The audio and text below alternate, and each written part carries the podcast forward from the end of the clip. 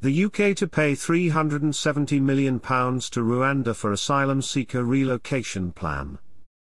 According to the National Audit Office, NAO, the UK government will pay Rwanda at least £370 million as part of its scheme to relocate asylum seekers there.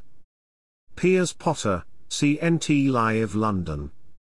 Additionally, up to £150,000 will be allocated for each person sent to Rwanda over a five-year period. Labour has criticised these figures, calling them a national scandal.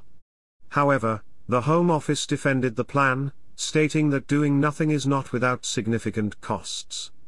They argued that without action, the cost of housing asylum seekers could reach £11 billion per year by 2026.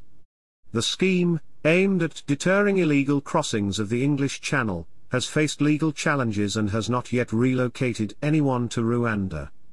The government is hoping for deportation flights to begin by spring, pending approval by the House of Lords. Under the plan, the UK will pay money into a fund supporting economic growth in Rwanda, along with additional payments to cover processing and relocation costs. The total cost over five years is estimated at £370 million, with the possibility of further payments if more than 300 people are relocated.